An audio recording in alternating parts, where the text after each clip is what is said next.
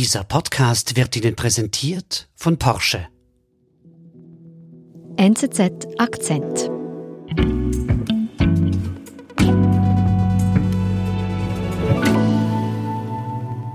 Die Pipeline Nord Stream 2 soll eines Tages Erdgas aus Russland direkt nach Deutschland bringen. Die USA aber versuchen das Projekt mit Sanktionen zu verhindern. In einem kleinen Hafenstädtchen an der Ostsee entlädt sich dieser Konflikt. Sobald der Name Trump fällt, fängt er an zu fluchen wie ein Rohrspatz.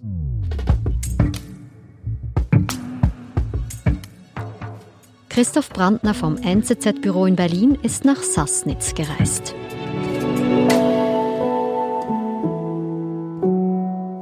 Christoph, ich habe noch nie von Sassnitz gehört. Wo ist das? Was ist das?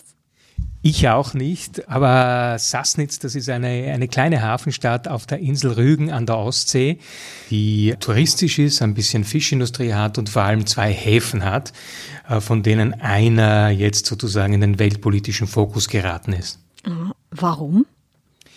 Weil drei amerikanische Senatoren der Fairhafen Sassnitz GmbH in der vergangenen Woche einen Brief geschrieben haben, in denen sie diesem Unternehmen, das äh, zum Teil der Stadt Sassnitz und zum anderen Teil dem Land Mecklenburg-Vorpommern gehört, vernichtende Sanktionen androhen, weil dieser Fährhafen laut Ansicht der amerikanischen Senatoren der Nord Stream 2 Pipeline sozusagen dabei hilft und russischen Verlegerschiffen dabei hilft, diese Nord Stream Pipeline fertigzustellen. Was hat das genau mit dieser Pipeline auf sich? Das ist der zweite Strang äh, einer großen Ostsee-Pipeline, die momentan gebaut wird und in der Endphase der, der, des Baus ist, zwischen äh, der Region St. Petersburg und Greifswald. Da fehlen noch 160 Kilometer bis nach Deutschland. Und die Amerikaner vor allem haben äh, was dagegen, dass das fertig gebaut wird, weil sie der Ansicht sind, dass äh, sich die deutsche Wirtschaft und Deutschland insbesondere sehr abhängig macht von diesen russischen Energielieferungen. Also das ist ein Riesenenergieprojekt für Europa. Absolut, ja. Da läuft ein großer Teil jener Gasmenge durch, die in Deutschland verbraucht wird. Und die sind ungefähr, jetzt sind es ungefähr 55 Milliarden Kubikmeter Erdgas, die durch die Nord Stream 1 laufen. Und wenn die Nord Stream 2 fertiggestellt wird, das war bis Ende dieses Jahres eigentlich geplant, soll die, soll sich diese Menge in etwa verdoppeln. Jetzt zurück zu diesem Hafen, zu Sassnitz. Warum ist denn dieser so wichtig für diese Pipeline? Das ist der zentrale Hub für, für, den, für die Fertigstellung dieser letzten 160 Kilometer äh, Pipeline. Dort liegt zumindest ein russisches Verlegeschiff jetzt vor Anker, das äh, darauf wartet, äh, die Röhrensysteme dort aufnehmen zu können und in, dann in der Ostsee zu versenken. Und dort gibt's eine große Menge, Tausende von, von diesen Pipeline-Röhren, die dort mit Beton ummantelt werden und dann richtig auf dem Boden der Ostsee zu liegen kommen. Und deshalb hat die Region jetzt auch diesen Drohbrief mit Sanktionen von den USA bekommen. Richtig, weil in dieser Region eben dieser ganz zentrale Punkt für den Bau der Pipeline ist. Christoph, du wolltest dir dann also einen Eindruck machen vor Ort. Du bist da hingereist zu dieser kleinen Hafenstadt an die Ostsee. Wie muss man sich das dort vorstellen? Sassnitz ist eine kleine Stadt, wirklich sehr malerisch gelegen. Dort gibt's äh, sehr, sehr schöne Kreidefelsformationen. Es gibt Architektur, äh, die aus der Jahrhundertwende stammt. Und es gibt immer noch eine, eine kleine Fischereiflotte, die in die Ostsee hinausfährt und Dorsche, Heringe oder Makrelen fischt. Alles, was gerade sozusagen vor die Angel oder ins Netz gerät. Hast du dort mit Menschen gesprochen vor Ort? Absolut. Ich habe den Hafen am Morgen besucht und, und habe versucht, ein bisschen Stimmung aufzunehmen und bin durch den Hafen geschlendert und habe mit Bassnitzern gesprochen, die dort gerade ihre Geschäfte aufgemacht haben, die LKWs entladen haben oder die gerade ihre Fischkutter fertig gemacht haben, um hinauszufahren. Guten Morgen. Morgen. Morgen. Morgen. Morgen. Darf ich Sie was fragen? Mein Name ist Christoph Brandner. Ich bin Journalist für die Neue Zürcher Zeitung im Büro Berlin. Mit wem hast du da gesprochen vor Ort? Ich habe unter anderem einen Fischer kennengelernt, äh, Dietmar Ehlert. Ich bin 60 Jahre Fischer. Hier. Ich kenne mich hier aus. Der äh, seit 1959 in Sassnitz wohnt und so schon seit 60 Jahren zur See fährt. Es ist ein alter Seebär, der so in etwa ausschaut wie Captain Igloo, der die, die Gegend dort wie seine Westentasche kennt.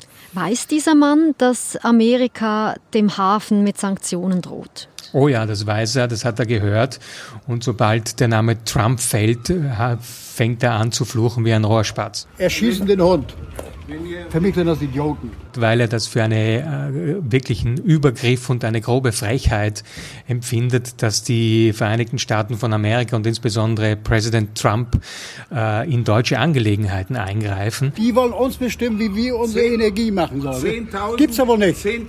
Sozusagen als, als grobe Verletzung der deutschen Souveränität, wenn die Amerikaner äh, Briefe nach Sassnitz schicken und mit Einschüchterungen und äh, Maßnahmen drohen, die den, äh, den Hafen, Fährhafen Sassnitz in die Pleite treiben sollen. Sind denn jetzt Menschen wie dieser Fischer für die Pipeline, für den Bau der Pipeline?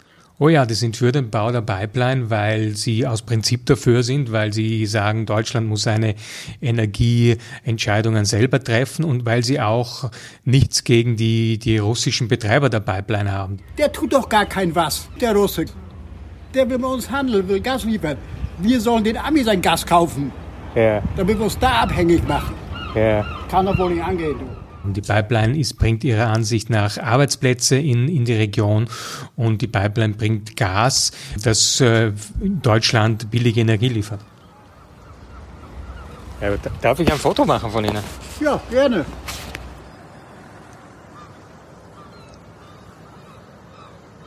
Du hast mit diesen Menschen dort gesprochen dir ist eine Wut entgegengeschwallt. Mit welcher Erkenntnis bist du da zurückgereist? Ich glaube, dass die Leute ein gutes Gespür haben für die legitimen Interessen Deutschlands, dass sie sich nicht von dritter Seite reinreden lassen wollen, wie die, wie die Bundesrepublik sozusagen ihre Entscheidungen zu treffen hat. Auf der anderen Seite allerdings habe ich auch ein, gespürt einen wirklich intensiven Anti-Amerikanismus, der, der sich in den letzten paar Jahren, insbesondere in der Präsidentschaft Donald Trumps in Deutschland ausgebreitet hat und der grassiert, der sozusagen die Verdienste der Amerikaner um Deutschland deutlich schmälert und die schwierigen und, und schlechten Seiten des Verhältnisses äh, deutlich überbetont. Du hast also in diesem kleinen Städtchen die Weltpolitik erlebt. Richtig, das ist wie mit einem Brennglas drauf geleuchtet, dass sich in Sassnitz plötzlich die zwei Großmächte Amerika und Russland sozusagen in diesem energiepolitischen Clinch befinden und in diesem energiepolitischen Infight befinden und Sassnitz plötzlich als eine kleine äh, norddeutsche Stadt im Zentrum dieser, dieser geopolitischen Auseinandersetzung steht.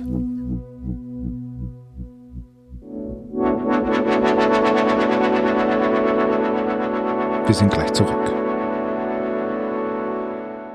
Lust auf ein unvergessliches Porsche-Rendezvous. Das ist Ihre Gelegenheit, sich noch diesen Sommer frisch zu verlieben. Attraktive Porsche-Modelle wollen sich mit Ihnen auf eine Probefahrt treffen. Verabreden Sie sich jetzt zu Ihrem Porsche-Rendezvous unter porsche.ch slash Rendezvous.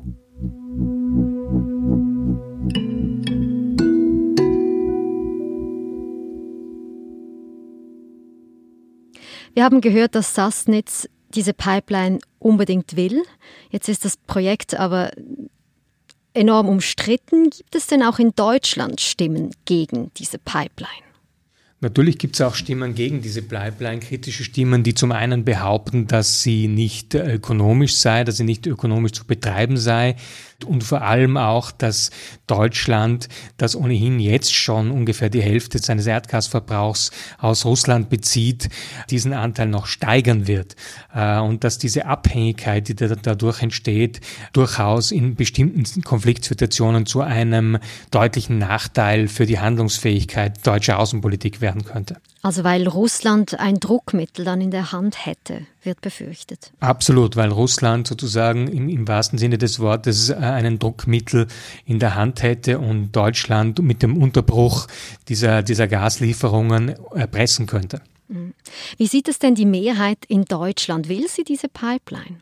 Ich glaube, dass die Mehrheit der Deutschen tatsächlich für den Bau dieser Pipeline ist und dass äh, vor allem die Mehrheit, eine sehr große Mehrheit der Deutschen dafür ist, eigene Entscheidungen, was dieses energiepolitische Thema betrifft, zu treffen. Entweder deutsche Entscheidungen oder Entscheidungen im EU-Kontext.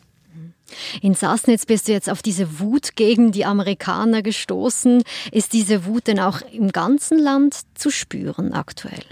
Also es gibt erstaunliche Umfragen äh, des äh, Meinungsforschungsinstituts YouGov, das, die, das zuletzt herausgekommen ist zu Beginn des Jahres, wo nur noch 39 Prozent der Deutschen der Ansicht sind, dass die, das Verhältnis zu den Amerikanern ein, ein gutes ist und immerhin 41 Prozent sind der Ansicht, dass die Amerikaner für die meisten Konflikte auf der Welt oder die gefährlichste, sozusagen die gefährlichste Nation der Welt sind.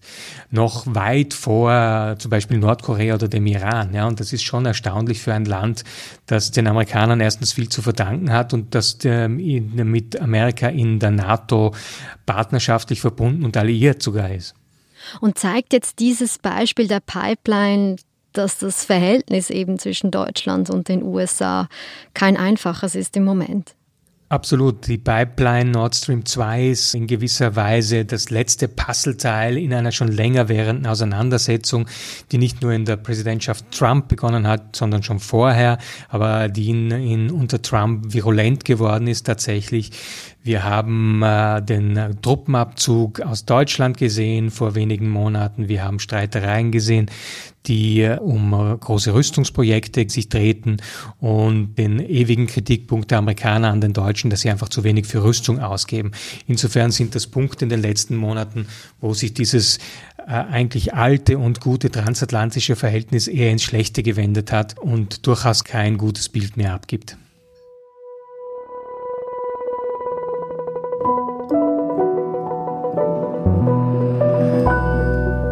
Christoph, vielen Dank für das Gespräch und liebe Grüße nach Berlin. Danke, liebe Grüße nach Zürich. Das war unser Akzent. Abonnieren Sie uns auf Ihrer Lieblingspodcast-Plattform. Ich bin Nadine Landert. Bis bald.